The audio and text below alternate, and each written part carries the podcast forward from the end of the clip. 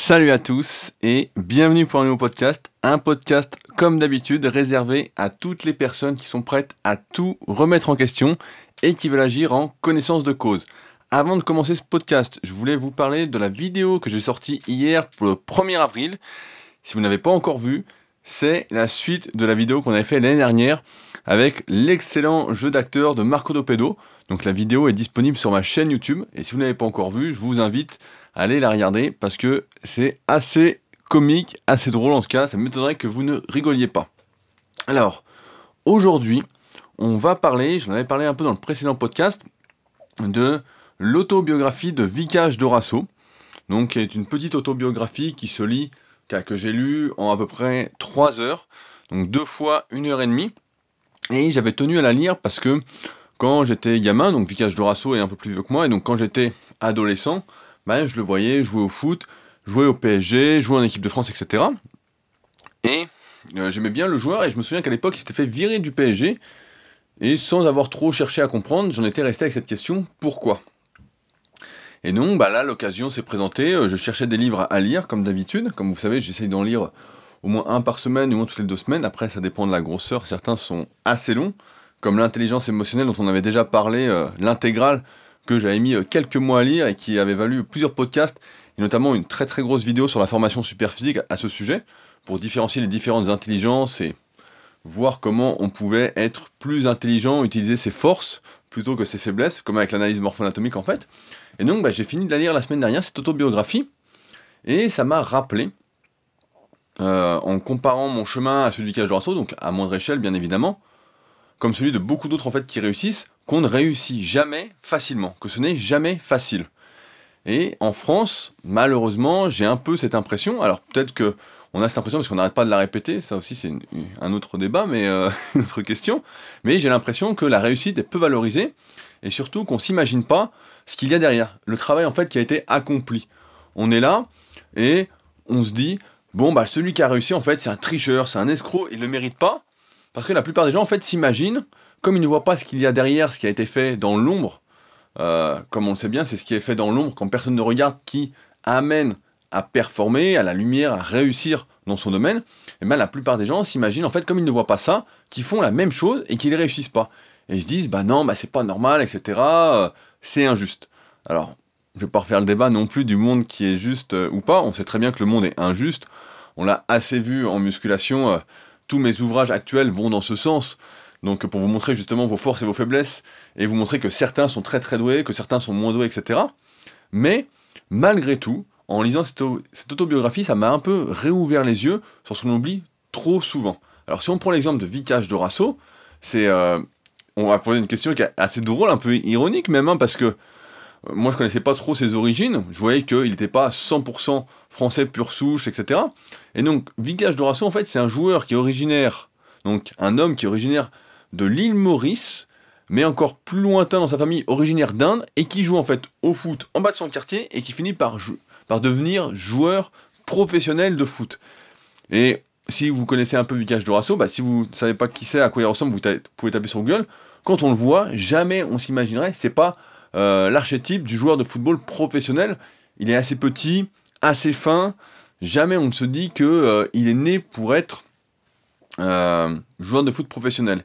Et ça, ça me rappelle une, interview que vous avez partagée il y a quelques années. Alors, si vous êtes avec moi depuis un petit moment, et notamment que vous êtes abonné à ma newsletter depuis très longtemps, vous vous souvenez peut-être, c'était l'interview de Christophe Midou, que mon pote JB du site Globe MMA. Alors pareil, avec JB, j'avais fait pas mal de vidéos sur le MMA, notamment sur la préparation de John Jones, de Conor McGregor et comment McGregor également avait réussi à se propulser en dehors de l'UFC, à euh, avoir vraiment réussi. Donc c'est des vidéos qui sont assez, je trouve très intéressantes comparées aux vidéos 100% musculation. elles sont de toute façon disponibles sur ma chaîne YouTube. D'ailleurs, je vous remettrai, pour ceux qui n'étaient pas avec moi euh, à cette époque, qui n'étaient pas inscrits à la newsletter, euh, le lien directement dans la newsletter de ce petit, cette interview que JB avait fait, parce que c'est vraiment une super interview. Donc pour ceux qui ne sont pas encore abonnés à la newsletter, qui va, qui reprend ces concepts qu'on voit ensemble dans les podcasts, mais à l'écrit, car moi je retiens mieux à l'écrit, donc si c'est votre cas, je vous invite bien évidemment à vous inscrire.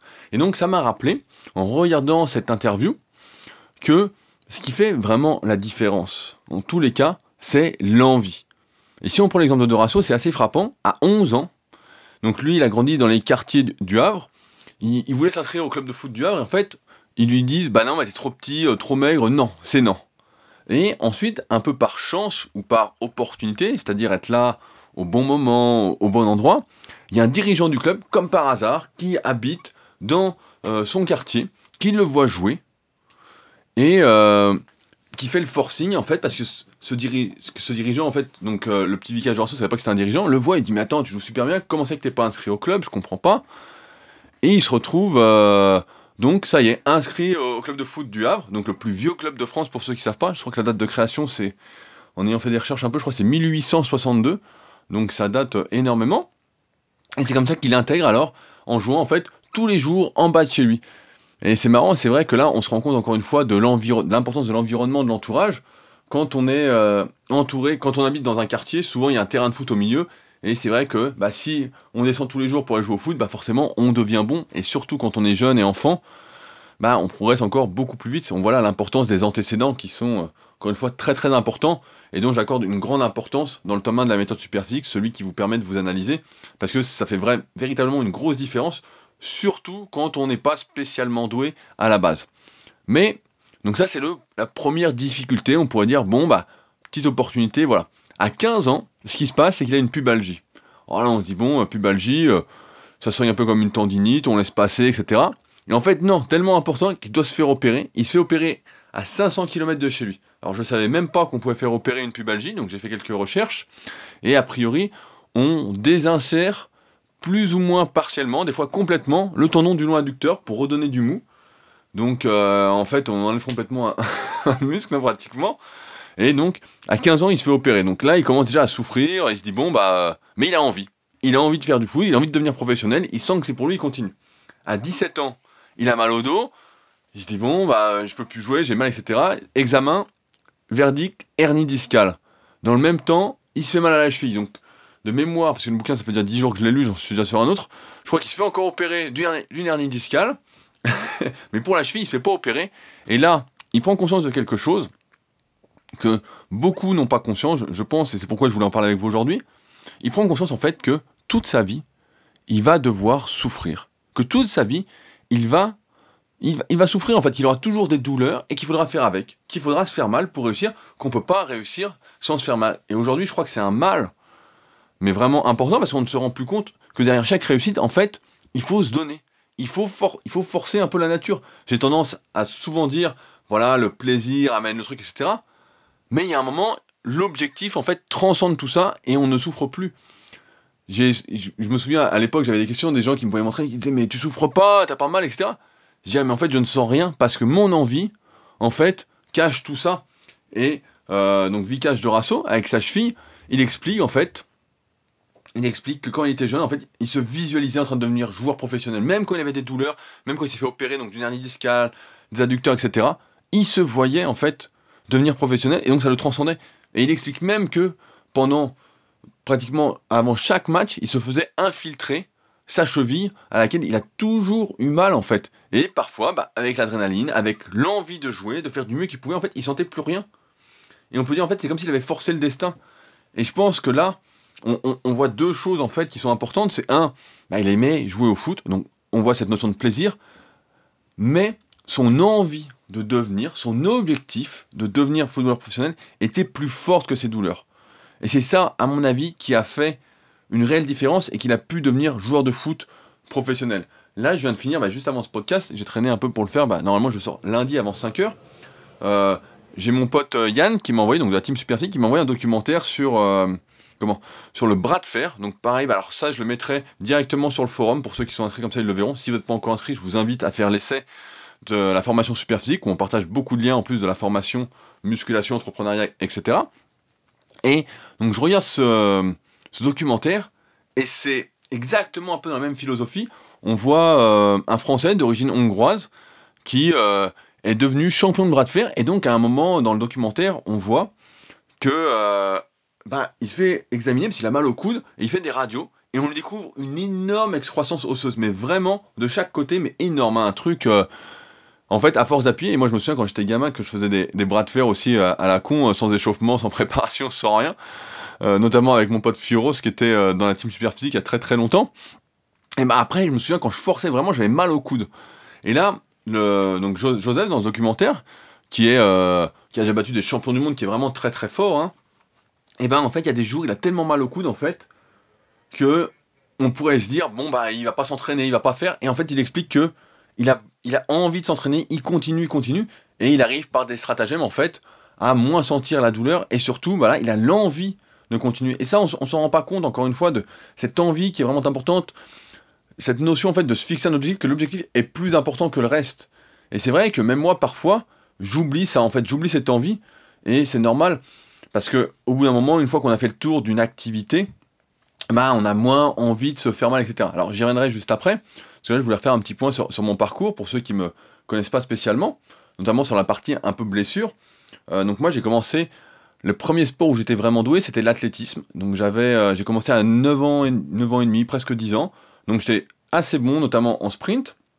Donc c'était le 60 et le 120 mètres à l'époque. Donc discipline un peu bizarre. Pour information, donc avant mes 10 ans, j'avais fait 8 euh, secondes 6 au 60 et 17,2 euh, au 120 mètres. Donc c'était euh, d'assez bon temps de mémoire. Et donc j'étais en pleine progression et à 11 ans, donc un an après, je me fais un claquage au mollet gauche. Donc déjà que je suis pas très doué pour les mollets, et là je sens d'un coup clac. Mais vraiment, donc là je suis obligé de m'arrêter, etc. Et je me dis bon bah je reprends, mais j'avais un peu cette appréhension du mollet de me dire putain si ça revient, etc. Et c'est vrai que j'avais toujours cette appréhension, j'y pensais, etc. Et pendant certaines séances d'athlétisme, qui étaient vraiment très très dures, parce que plus on a euh, de passifs, euh, d'années d'expérience en athlétisme, et plus les séances sont très dures. C'est pour ça que dans un des premiers podcasts qu'on avait fait ensemble, j'avais dit, mais l'athlétisme ou la natation, des sports comme ça, sont vraiment beaucoup plus durs que la musculation. On se rend pas compte, on se dit la muscu c'est dur. Oui, c'est dur, mais c'est plus une hygiène de vie. Euh, s'entraîner à la salle, etc. Bon, c'est sympa, on est toujours au chaud.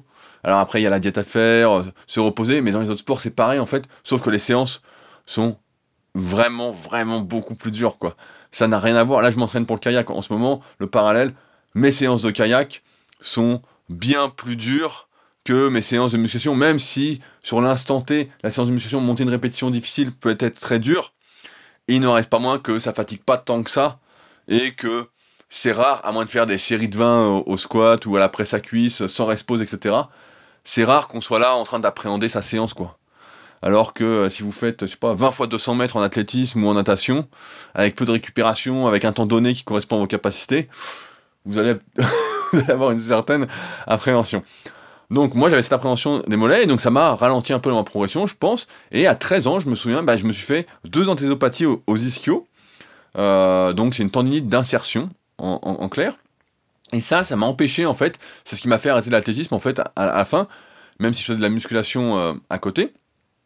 Et donc, à la fin, bah, je pouvais plus sprinter. Dès que j'accélérais vraiment, ça me balançait deux coups de jus dans l'ischion.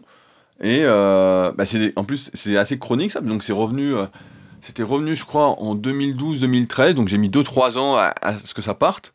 Donc, pour que ça parte, bah, on, s'assouplit, on enlève toutes les tensions, etc. Et puis, progressivement, ça finit par partir. Et je me souviens également, donc là on était en athlète, donc déjà j'avais déjà des petites blessures, et on voit que bah, j'avais pas assez l'envie en tout cas de devenir champion d'athlétisme. Je voyais que bon bah euh, la blessure, la douleur en tout cas était plus forte que ma volonté. Alors après bah, je fais de la musculation comme vous savez, commencement à 14 ans, et à 15 ans, euh, je fais chaque séance de développé couché en fait avec un mal dans l'épaule gauche. Mais vraiment, et c'est pour ça que pendant des années je faisais que des séries très courtes, parce qu'en fait, dès que je dépassais 8-10 euh, répétitions, je sentais qu'il y avait un truc dans l'épaule gauche qui n'allait pas trop, ça me tirait un peu.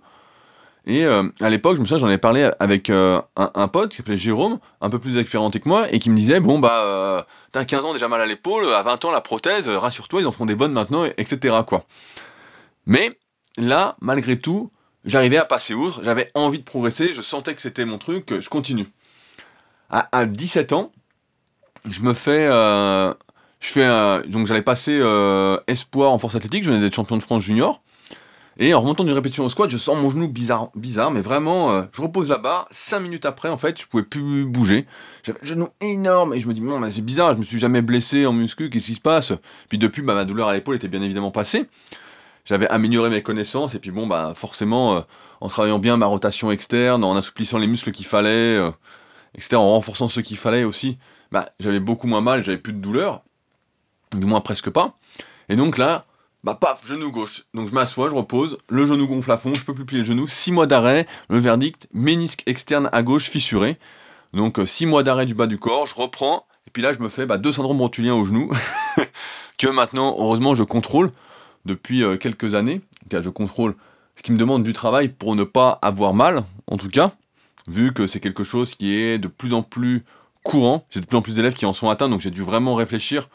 Donc quand je sortirai la formation super cuisse, euh, bah, il y aura une grosse partie là-dessus, notamment sur le syndrome rotulien, pour que la rotule tienne, etc. Parce que je m'y suis beaucoup intéressé, étant moi-même euh, touché, en tout cas euh, à 18 ans, c'était là. Donc ça m'a pas mal gêné pour faire les cuisses pendant longtemps. et quelques semaines plus tard, pas de bol non plus, alors que je progresse comme un fou au coucher. je me claque le, grand pec qui a le pectoral à droite. Trois semaines d'arrêt, puis voilà, la saison est finie. Et là, on pourrait se dire, bah, c'est comme en athlétisme, je vais arrêter, mais j'arrête pas. Je me dis, bon, bah euh, voilà, pas les cuisses pendant 6 mois, donc au bout d'un moment, je peux reprendre les ischios. C'est ma grande période euh, de faire des séries de 100 aux ischios. Donc pour ceux qui connaissent pas la musculation, en général, on fait des séries autour de 10 répétitions. Et là, je me dis, bon, bah c'est l'occasion, je peux pas trop forcer sur mes genoux, série de 100. Donc série de 100 pour travailler les ischios jambiers au de cœur Autant dire que je crois que j'ai jamais eu aussi mal sur des séries de 100. C'était vraiment atroce, quoi. Mais vraiment. Euh, Là, c'était vraiment. Euh, pas bon, je m'en souviens très bien. et je suis pas prêt de refaire ça, en tout cas en forçant, parce que pareil, je forçais. Donc. Euh, mais, je me dis, voilà, mon envie de me transformer physiquement, mon envie de progresser est plus forte. Et là, je continue, je force le destin, je continue encore et encore. Et ce qui fait qu'aujourd'hui, bah, c'est plus de 13 ans que euh, j'ai eu mes dernières grosses blessures. Donc j'ai eu pas mal de petits trucs au fil des années euh, notamment en testant différentes méthodes d'entraînement avant de codifier vraiment la méthode super physique, donc la formation super physique pour ceux qui la suivent, et puis euh, les tomes que vous suivez, notamment si vous préférez lire. Et j'ai envie de dire, je suis assez content d'être encore là, en fait, après toutes ces blessures, quand la majorité, en fait, de ceux que j'ai connus ne peuvent plus s'entraîner parce qu'ils n'ont pas envie de guérir, parce qu'ils n'ont même plus envie de s'entraîner, en fait. Je vois des fois des personnes qui et je peux même le prédire d'avance, qui euh, ont 24, 25 ans, euh, des fois même pas 30 ans, qui ont déjà mal partout, qui ne font rien pour guérir et qui vont finir par ne plus s'entraîner. Il y en a beaucoup comme ça. En tout cas, j'en ai connu beaucoup sur les forums, c'était comme ça. Ils démarraient en trombe et après, ils s'arrêtaient.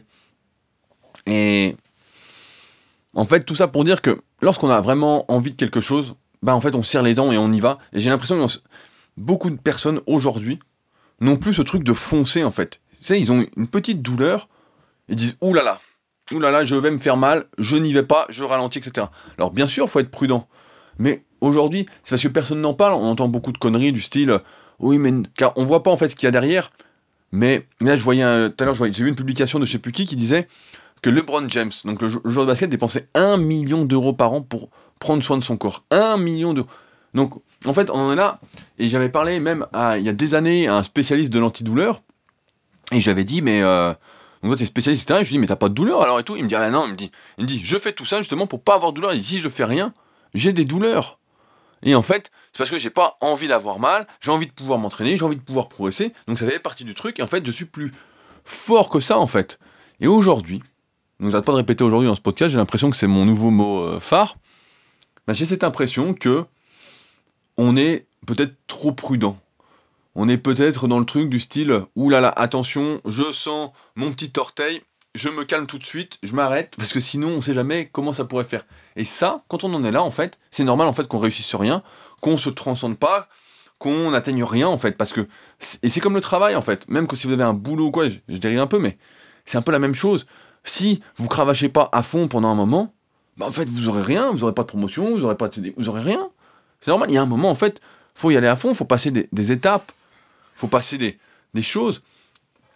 En fait, on fait des sacrifices, et ça, c'est beaucoup de personnes qui ne s'en rendent pas compte. On fait des sacrifices que personne ne voit, que même nous, en fait, on ne voit pas, et on avance. Coûte, que coûte, parce qu'en fait, on est certain, parce qu'on a cette confiance en soi, en fait, que l'on peut compter sur soi-même pour réussir, et que de toute façon, il n'y a que soi-même, en fait, il n'y a qu'avec nous-mêmes qu'on peut réussir. Et euh, c'est marrant parce que Donc j'ai écrit, comme vous savez, j'ai écrit la newsletter euh, concernant ce sujet euh, juste avant de faire le podcast. Et avant d'écrire la newsletter et donc de faire ce podcast, il y a Tristan, donc, qui suit assidûment mes podcasts, et qui m'a dit justement de ne pas être d'accord avec un de mes précédents podcasts qui s'appelait Le plan presque parfait, donc qui est pour moi un de mes meilleurs podcasts. Si vous ne l'avez pas encore écouté, je vous invite à, l'écouter. Et qui n'est pas d'accord justement avec ce que j'explique dedans, à savoir, en résumé, d'abord viser petit pour augmenter progressivement c'est comment Ces objectifs, parce que quand on vise trop gros tout de suite, bah en fait, on peut arriver à rien. Je sais pas, c'est comme si euh, vous débutiez euh, l'athlétisme et vous disiez, voilà, moi je vais faire 9,50 au 100 mètres alors que vous faites 13 secondes. Voilà, et je vous dirais, bon, bah, tiens, vous le savez déjà, bon, bah, il y a très très peu de chances que euh, ça arrive. Alors que si vous visiez 12,50 par exemple, c'est déjà un, bon temps pour le commun des mortels, et bah, je vous dirais, bon, bah, ouais, il y a de fortes chances que vous y arriviez.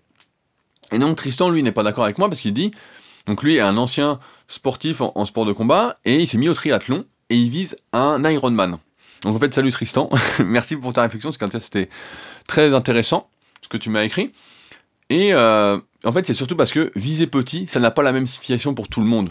Ça dépend du contexte, des antécédents, ou en fait, beaucoup, encore une fois, visent des objectifs aléatoirement en étant complètement rêveurs, en étant complètement déconnectés de leurs possibilités. Et moi, quand j'analyse ce que m'a dit Tristan, en fait, je vois son passé sportif. Donc, il a un site de, coaching multisport. Donc, j'ai regardé. Et je me suis dit, bah ouais, en fait, il vise à faire un Ironman en triathlon. Donc, qui est euh, un triathlon, je, ne connais plus les distances, mais en gros, on finit par un marathon. Donc, euh, la dernière épreuve de course à pied, c'est 42 km 195.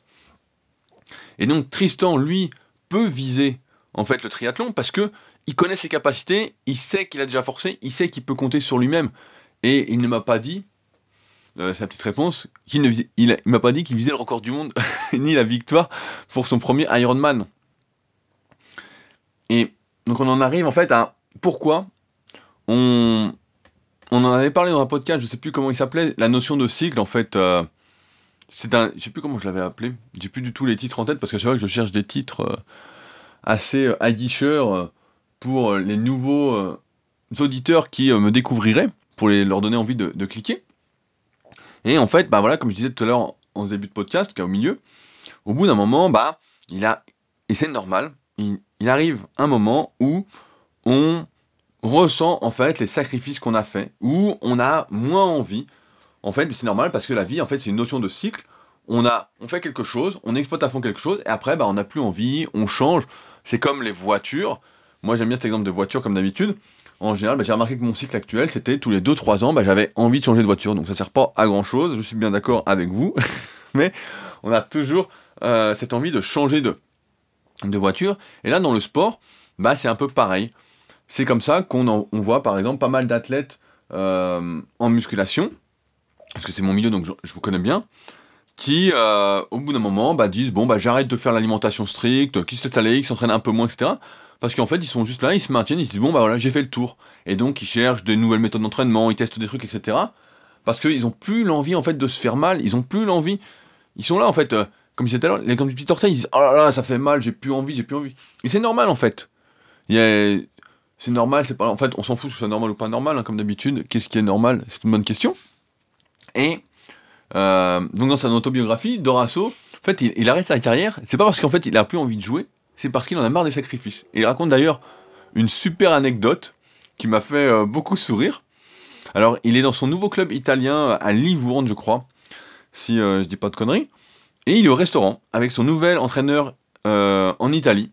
Et lui, il se dit dans sa tête, bon, je vais me faire plaisir, je prendre une andouillette avec des frites, un verre de vin rouge et une mousse au choco. Mais il se retient un peu et puis il attend que son nouvel entraîneur commande à manger.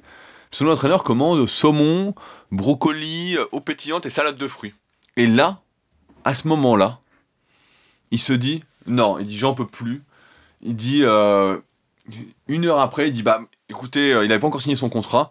Il dit bah j'arrête parce que moi j'ai envie de pouvoir manger ce que je veux quand j'ai envie. J'ai envie de me lever quand j'ai envie. J'ai envie de jouer quand j'ai envie. Il dit je peux plus en fait, j'ai plus envie de faire de sacrifices. J'ai plus envie de vivre comme je l'ai fait pendant 15 ans. Euh, et en fait, il a réalisé son rêve, en fait, il a fait le tour, en fait. Et c'est ça qui est important, c'est aussi de ne pas rester fixé sur ce, sa première activité, si elle ne nous plaît plus, si on en a fait le tour. L'envie, dans l'envie d'être footballeur, en fait, voilà, ça lui a passé. Il l'a fait avec succès, il est en équipe de France. Euh, c'est quand même une histoire assez incroyable quand on voit d'où il vient. C'est. Et en, fait, il arrête parce qu'en fait, l'envie, voilà, l'envie l'a quitté. Il a fait le tour. Et lorsque on n'a pas cette envie justement de réussir, bah, les sacrifices deviennent visibles. Et si ça devient visible, bah, on se rend compte qu'on souffre et on se dit pourquoi on souffre. Et dans ce cas-là, on n'y va pas. Moi, je vois beaucoup de personnes, donc pour avoir coaché euh, des milliers de personnes depuis 2006 à distance et que je vois donc en vidéo, qui m'envoient leurs vidéos d'entraînement, etc. J'ai pas mal de trucs comme ça où des personnes, donc pour ceux qui suivent un peu mon travail, il y a une partie où je recommande bah, de pas forcer à fond, du moins d'utiliser des cycles de progression, donc d'éviter l'échec, donc d'aller jusqu'à la dernière répétition possible, autant que possible, si on peut progresser sans y aller. Et de ce constat-là, beaucoup de personnes en fait s'entraînent, m'envoient leurs vidéos et sont euh, très très loin de forcer, me disent je suis à fond.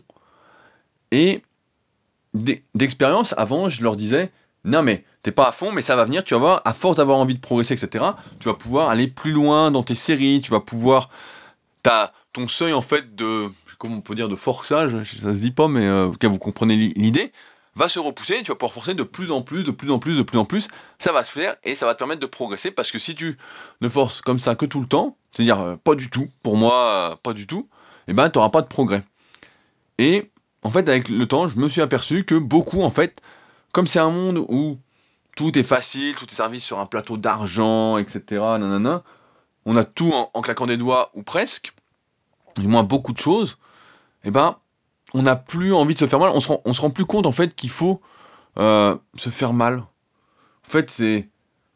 Et comme personne n'en parle, comme je disais tout à l'heure, en personne n'en parle, personne, ne parle de ses problèmes, on se concentre sans arrêt sur euh, les trucs à la con, euh, les réussites incroyables, etc.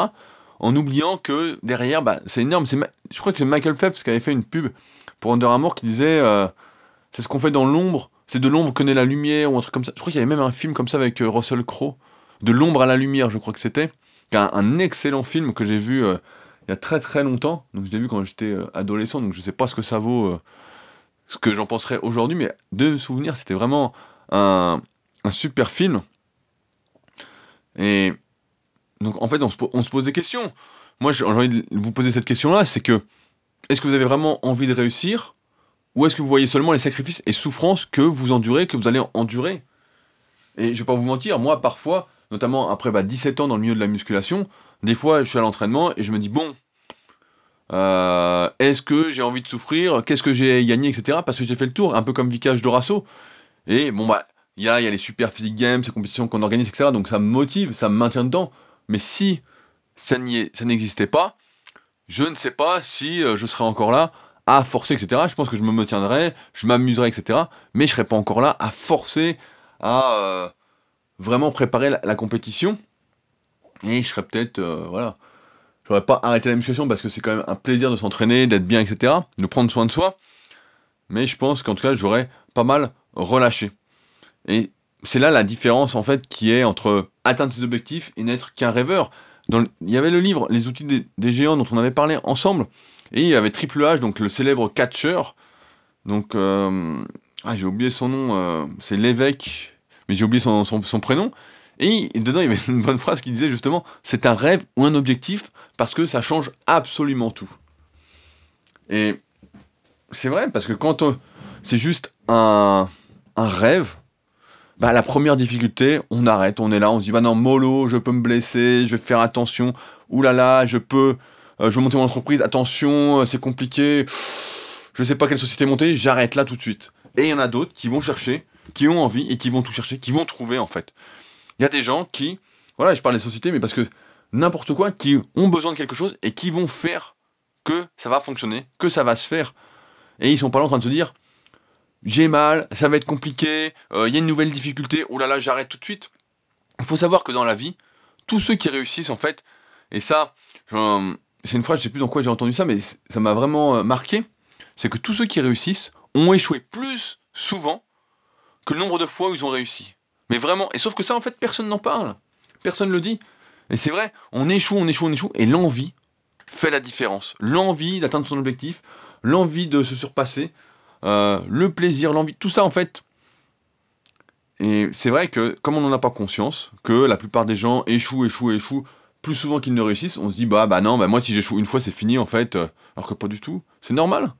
Combien de fois j'ai foiré des séances de muscu? Combien de fois j'ai foiré des projets, des trucs? Mais sauf que on s'en rend pas compte, on le voit pas. Des fois, euh, par exemple, le club Super Physique, la première version, bah, c'était un total échec en fait. La, version qui était sortie en 2012, c'était un bide, mais.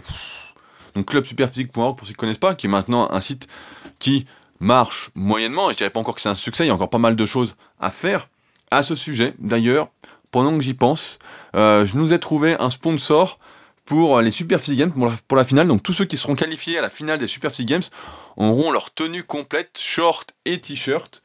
Euh, donc euh, pour l'événement des Super Physique Games, donc super, et ces équipements seront bien évidemment en vente, mais là seulement sur place, donc pas à distance, il faudra venir sur place à la compétition, voir la compétition donc à Annecy, ce sera le 14 juillet, mais je vous en reparlerai de toute façon. Donc ça c'est plutôt euh, une bonne nouvelle. Donc la première version, voilà, ce que je disais du club super physique, bah, c'était plutôt un, échec, le site était moyen, ça prenait pas trop, etc. Quand là, aujourd'hui, quand même, on est, euh, si je dis pas de conneries de mémoire, on est à 140 licenciés pour cette première saison. J'ai, euh, on est en train de travailler sur la prochaine saison et je peux vous dire que ça va envoyer, euh, qu'on a eu des super idées là, euh, car je pense qu'on va se rapprocher vraiment de ce que, de ma vision en tout cas de ce qu'on essaye de construire ensemble. Et la prochaine saison s'annonce vraiment, que je suis déjà presque plus focalisé sur la prochaine saison que sur celle-ci. Mais euh, voilà, tout ça pour dire, voilà, on voit pas en fait. Et là aujourd'hui, on voit le site du club CFRC comme ça, on se dit putain, mais le site est beau, putain, ça marche bien, les gens postent des vidéos. Et c'est vrai qu'en ce moment, il y a beaucoup de vidéos, il y a à peu près 10 vidéos par jour qui sont postées par euh, des gens qui veulent passer leur niveau, etc. Mais voilà, c'est normal en fait d'échouer, c'est normal d'avoir d'avoir mal en fait, c'est normal. C'est normal de souffrir, c'est juste que l'envie en fait surpasse tout ça. Alors de quoi en fait vous avez envie, tout simplement? Est-ce que vous allez vous arrêter à la moindre douleur, à la moindre difficulté? Ou alors, est-ce que vous continuerez parce que vous n'avez pas d'autre choix que de réussir? C'est ça la, vraie question. C'est euh, quand ça devient dur, vous avez le choix. Soit vous arrêtez, soit vous continuez. Si vous arrêtez, bah, c'est normal que vous ne progressiez pas. Et si vous continuez, bah, il y a de fortes chances que vous réussissiez. Mais aujourd'hui, voilà, comme je disais, il y a de moins en moins de personnes qui ont conscience de ça, qu'il faut se faire mal, que vous allez avoir des petites douleurs, que vous allez avoir des petits trucs, des difficultés, nanana. Parce que ce monde faux qu'on nous vend où tout est facile, il n'existe pas. Ouais, il existe en fait dans les rêves, quand on ne fait rien. Quand on est derrière son ordinateur, qu'on fait absolument rien. Mais quand on fait quelque chose, bah on se rend compte que c'est ça la vraie vie. Et c'est pourquoi je disais, je crois que c'est dans le précédent podcast, que il y a un moment, de toute façon, le monde ne pourra pas rester comme ça dans ce truc euh, du tout cuit. Il y a un moment, il y aura un changement. Je sais pas quand, j'espère que je serai encore là pour le voir. Car j'espère que je profiterai de ce changement. Mais pour l'instant, euh, Malheureusement, on est encore là. Mais dans la vraie vie, dans la vie réelle, en tout cas, c'est comme ça que ça marche. Donc voilà pour ce podcast, en espérant bah, vous avoir donc permis euh, de réfléchir un petit peu et que ça vous aide à avancer. Euh, je conclus rapidement avec la sortie imminente du tome 3 de la méthode superphysique. Donc j'ai mis la couverture que Richard vient de faire directement sur mon Instagram Story. Pour ceux qui ne l'ont pas encore vu, je vous mettrai un lien sous le podcast. Vous pouvez me dire ce que vous en pensez. On a changé un peu euh, les couvertures, donc je trouve ça pas mal. Je trouve que ça ressemble plus à ce que j'essaye de faire. Et donc là, dans ce tome 3 de la méthode super physique, pour ceux qui font de la musculation, donc si vous n'en faites pas, vous pouvez couper le podcast tout de suite. Mais pour ceux qui font de la musculation, euh, ça va vraiment vous changer de ce que vous avez vu habituellement, puisqu'on va voir la liste des meilleurs exercices en fonction de votre morpho-anatomie, la liste des exercices à éviter, on va voir la table superphysique qui permet de déterminer, notamment, donc que j'ai inventé, de déterminer le nombre de séries de répétitions à faire par exercice. Euh, on va voir le nombre d'exercices par muscle en fonction de facteurs dont personne ne parle, euh, très très loin des conneries habituelles. On va voir l'immunisation, l'apprentissage moteur, on va voir des exemples de programmes en fonction de votre morpho-anatomie. On va voir également comment faire évoluer son programme. Donc je propose une, évolution sur deux ans. Donc vous avez deux ans de programmes qui sont déjà faits pour ceux euh, qui débuteraient la musculation, qui seraient un peu perdus dans toute cette masse d'informations. Bah là, directement, vous n'avez plus qu'à suivre après avoir fait votre analyse, bien évidemment. Donc tome 1 et tome 2. Donc là, je pense que c'est vraiment... Euh, car Richard est en train de faire la mise en page. Je suis vraiment content de ce tome-là. Euh, car j'ai hâte de pouvoir vous le proposer, puis d'avoir vos retours. Mais là, c'est vrai que je vois qu'on monte en niveau et c'est marrant parce qu'à chaque fois, ça m'a toujours fait ça. C'est que bah, le premier truc que je sors en général est moins bien que le deuxième, moins bien. Donc le deuxième est moins bien que le troisième, etc. Et plus je fais de, je sors de produits, entre guillemets, plus je propose de produits, et bah, plus ils sont qualitatifs. Donc euh, c'est pour ça que par exemple mes formations vidéo, bah, la formation super épaule et super dos, bah, c'était les mieux. Euh, super pectoraux, c'était la moins bien entre guillemets. Hein. Il y avait quand même beaucoup de choses qui étaient encore vues nulle part. Et là, bah, le tome 3, euh, ça va être du lourd. Et puis le tome 4, bah, je vous raconte pas. là, je pense qu'après le tome 4, normalement, beaucoup de choses devraient, devraient s'ouvrir. Donc voilà ce que j'avais à vous dire. Je remercie d'avance ceux qui me rendent le petit service, comme d'habitude, de me laisser un petit commentaire sur l'application podcast si vous êtes sur iPhone ou sur iTunes en tapant le podcast de Rudy Koya, en descendant tout en bas et en laissant 5 étoiles et un petit commentaire encourageant. C'est vraiment très important. Si vous pouviez me rendre ce petit service en échange de ces podcasts et du temps que je passe à les préparer, euh, à lire, etc., pour vous livrer mes réflexions et pour qu'on avance ensemble. Donc si vous pouviez prendre un peu de temps pour faire ça, ce serait vraiment super et je vous serais bien évidemment éternellement reconnaissant. Vous êtes aujourd'hui 178 à l'avoir fait. J'espère qu'on sera plus de 180 d'ici lundi prochain pour donc le nouveau podcast. Et en attendant, bah, je vous laisse, comme je vous ai dit, avec plusieurs liens sous le podcast pour aller plus loin euh, par rapport à tout ce qu'on a vu ensemble. On se retrouve donc la semaine prochaine pour un nouveau podcast. Salut